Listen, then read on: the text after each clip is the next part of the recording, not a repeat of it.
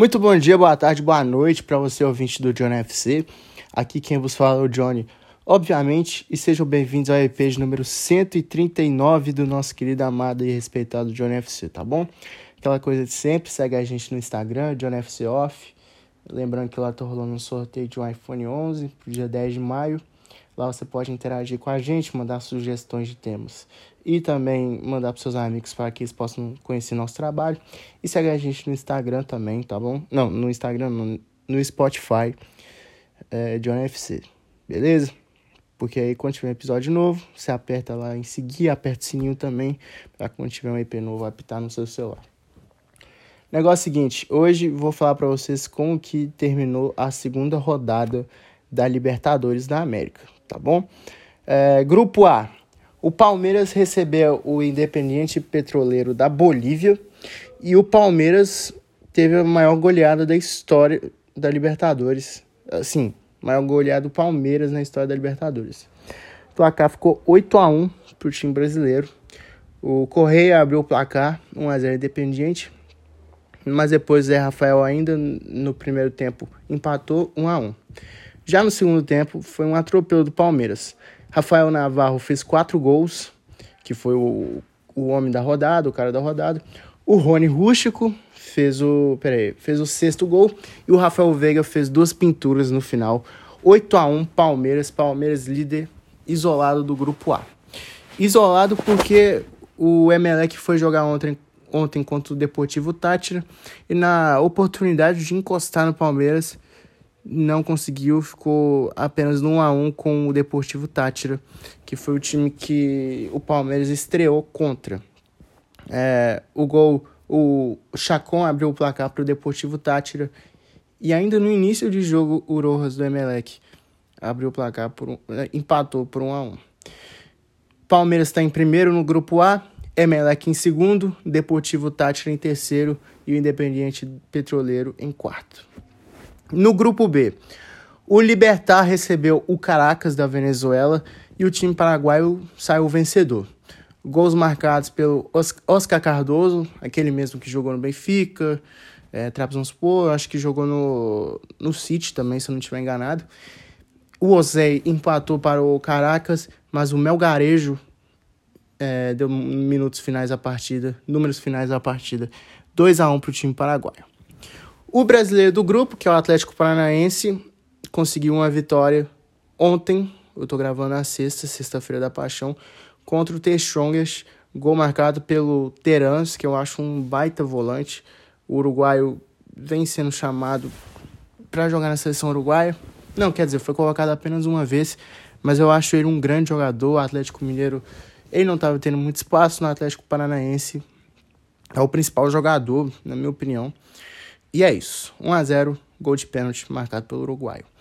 O Libertar está em primeiro do grupo, é, empatado em pontos com o Atlético Paranaense, mas só que o saldo de gols favorece a equipe paraguaia. É, em terceiro está o The Strongest e em quarto o Caracas. Grupo C, o Nacional do Uruguai tentando se recuperar do primeiro jogo da, da derrota sobre o Bragantino. Empatou em casa com o Estudiantes de La Plata por, um, por 0 a 0 e o outro jogo do grupo, que foi ontem, o Vélez recebeu o Bragantino e o jogo ficou 2 a 2 Foi um jogo bem interessante, eu vi alguns momentos do jogo. Um gol contra bizarro do Natan, zagueiro do, do, do Bragantino. Mas o Bragantino correu atrás. Ítalo, já no início de jogo, fez o primeiro gol da partida. De Los Santos, ainda no primeiro tempo, empatou. No início do segundo tempo, teve esse gol contra bizarro do Natan. E o Ítalo empatou já no segundo tempo, aos 23 do segundo tempo, por aí, resultando em 2 a 2 no placar. O Estudiantes está em primeiro no grupo, o Bragantino em segundo, Nacional do Uruguai em terceiro e Vélez Sarsfield da Argentina com, em quarto lugar. No grupo D, é, o Independiente Del Valle recebeu o Tolima e tivemos empate. Nesse grupo só tivemos empate. O Lucumi abriu o placar para a equipe do Tolima e o Plata abriu 2 a 0 isso tudo no primeiro tempo. Já no segundo tempo, o Sornosa, ex-Corinthians, ex-Fluminense, chegou, fez dois gols, um deles de pênalti aos 45 do segundo tempo, dando um empate para a equipe equatoriana e a primeira colocação por conta do saldo de gols. 2 a 2 para o Independiente Del Valle. Já o Atlético Mineiro é, recebeu o América Mineiro num clássico histórico na Libertadores, né? Porque são times é, de Minas Gerais e eu acho que é a primeira vez que times de Minas Gerais se encontram na Libertadores. O Felipe Azevedo fez um golaço no início do segundo tempo, mas o Ademir empatou a partida. É, lei do ex nunca falha. 1 um a 1 um, e tava impedido, tá bom? Não foi aqueles impedimentos absurdos e tal, mas ele tava com o corpo à frente. E como não tem VAR na primeira fase da Libertadores, o que é assim, totalmente sem explicação, né? Por uma competição tão grande igual a Libertadores, o América saiu é, prejudicado, querendo ou não. 1 um a 1 um. Del Valle em primeiro, Atlético Mineiro em segundo, Tolima em terceiro e o América em quarto. no grupo E, o grupo E tá todo embolado, todo mundo com três pontos. Todos os times ganharam e todos os times perderam nessas duas primeiras rodadas. O Boca Juniors recebeu o Always Ready da Bolívia e o Benedetto marcou os dois gols da partida, 2 a 0 Boca, e o Corinthians recebeu o Deportivo Cali. E mais um gol contra Bizarro na rodada. Caldeira Alves cabeceou para o seu próprio gol, onde estava sozinho, e deu os três pontos ao Corinthians, que o Corinthians depois do jogo contra o Botafogo vem melhorando de produção. E acredito que vai ser um time que possa surpreender não só no Brasileiro, mas como na Libertadores também. O Deportivo Cali está em primeiro, o Boca em segundo, Always Ready em terceiro e o Corinthians em último, quarto lugar. No grupo F, o River Plate recebeu o Fortaleza e o time argentino saiu vencedor, gols marcados pelo Fernandes e o De La Cruz. O que ficou marcado nesse jogo, infelizmente, foi os atos de racismo da torcida do River Plate, jogando bananas na, na torcida do Fortaleza. E como se trata de Comembol, a gente sabe o que vai acontecer no final. Nada. É, o Colo-Colo recebeu o Alianza Lima e o time chileno saiu vitorioso. Gol de Lucero e Pavês e o Benítez fez o gol do Alianza Lima.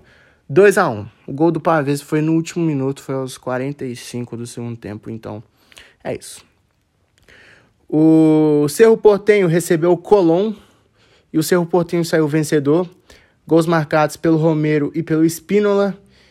E o Mesa do, do Colón, que, que jogou Copa do Mundo pela Argentina em 2018. Eu acho ele bom jogador, tava na tava no Monte Rei do México fez o gol solitário do Colón. Dois gols marcados pelo Romero, tá? No outro jogo do grupo, o Penharol recebeu o, o Olímpia e o Penharol saiu vencedor. Ramos e Car o Carrizo fizeram os gols da equipe uruguaia e o Gonzalez fez o gol do Olímpia, o gol solitário do Olímpia. O Cerro em primeiro, Penharol em segundo, Colón em terceiro Olímpia em quarto. Esqueci de falar, o River está em primeiro no grupo F, Fortaleza está tá em quarto, é o último colocado, Colo-Colo em segundo e o Alianza Lima em terceiro. Agora vamos para o último grupo, o grupo H. O Flamengo recebeu o Tajeres da Argentina e ganhou mais uma vitória tranquila do Flamengo. Gabigol abriu o placar 1 a 0 de pênalti. Everton Ribeiro fez dois gols e o Fertoli fez o gol solitário do Tajeres no Maracanã. 3 a 1 Flamengo, Flamengo líder absoluto do grupo H. Já a Universidade Católica recebeu o Sporting Cristal do Peru e a Universidade Católica conheceu sua primeira vitória na Libertadores. Núñez e Zampedri fizeram os gols da equipe chilena e o Loyola fez o gol solitário do Sporting Cristal. Flamengo em primeiro no grupo H, tá, é, Universidade Católica em segundo, Tadieres em terceiro e o Sporting Cristal em quarto lugar. Então é isso, rapaziada. Esse foi o resumo do que aconteceu na segunda rodada da Libertadores. É isso. Nos, a gente volta na segunda para mais episódios. Feliz Páscoa. Deus abençoe vocês. Tamo junto, valeu, é nóis. Fui!